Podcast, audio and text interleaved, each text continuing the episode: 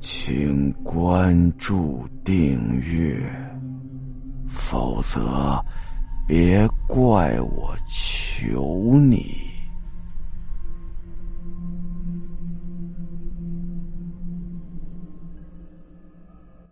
第二天早晨。姐姐醒了过来，准备把窗户打开，却看到窗外头有一张脸正贴在玻璃上往里边看呢。姐姐吓了一跳，啊了一声，然后就看到窗外头那个人突然就疯了，一边喊着杀人，一边掉头就跑。姐姐莫名其妙啊，当时也没想什么，起床做饭去了。白天的时候呢，两姐妹呀准备到外面去逛一逛。出了门，走在街上，就发现街上的人们呢，都用一种异样的眼神在看着他们，而且都躲得他们远远的，小声在议论着什么。妹妹耳朵尖呐，听到了一些。那些人说着什么？哎呀，这家人真是什么地方都敢住啊，真有胆儿啊！那房东也不是什么好东西，这个闷老三儿啊，这种房子也敢往外租，真是坏透了。妹妹呢，就有心想问问那些人到底怎么回事可是她只要一靠近那些人，那些人就好像躲瘟神一样，一个个都跑了。姐妹两个人呢，也没心思再逛街了，就这么回家了。就这样呢，又过了几天，期间也没有发生什么事儿，只不过呀，还是觉得这边的天就是黑的早，而且呢，每天早晨都会有个人趴在窗户上往里边看他们一家，然后就发着疯的大叫着跑开了。在之前的命案。发生的第七天，也就是那家惨死的人的头七那天，在这天的早晨，房东急匆匆的跑了过来，一进屋就问呐：“哎，呃，你们住这几天，有没有什么特别的事发生啊？”阿亮搞不懂房东的意思，呃，没事啊，住的挺好的。房东有些着急了，想说点什么。但是呢，看那个表情，欲言又止的，又说不出来，急得跟那直跺脚。阿亮看到房东这副表情啊，就笑了。哎呀，呃，闷三叔啊，你有什么事儿就直说呗。呃，你是想加房租还是怎么着的？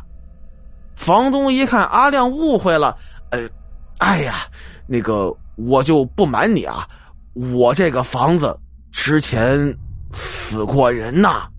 今天是他们的头七，我怕你们会碰到危险。阿亮一听，哎呀，闷三叔啊，你这什么话呀？哪个房子没死过人呐？没事没事你放心啊。呃，实在不行，我们今天晚上早点睡，不会有问题的。你放心啊。闷三儿啊，是一脸着急呀。那个阿亮啊，你是不知道啊，我这个房子七天之前也是死了一家四口人呐，都是让人给杀的，尸体都残缺不全了，那可是横死的，那个怨气可重啊。阿亮一听有点犹豫了，但是呢，他没地儿住啊。过了一会儿，笑着就说了：“嗨，呃，那个闷三叔啊。”呃，我想过了，我觉得没什么问题。呃，咱们现在都信科学啊，不不信那个乱七八糟的。而且啊，我们这一家人也确实没别的地方去了，呃，就住这儿吧。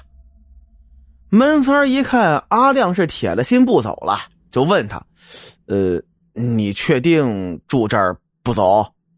阿亮点点头：“好。”只要你们一家人今天晚上能平安过去，你们房租我不要了。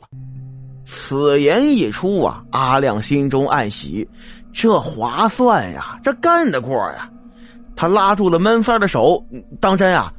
闷三点点头，你放心，我说到做到。阿亮可乐了，好，好，好，那个闷三叔啊，明天早晨一早我请你吃早餐，你早点过来，咱们把那个租房合同给改了啊。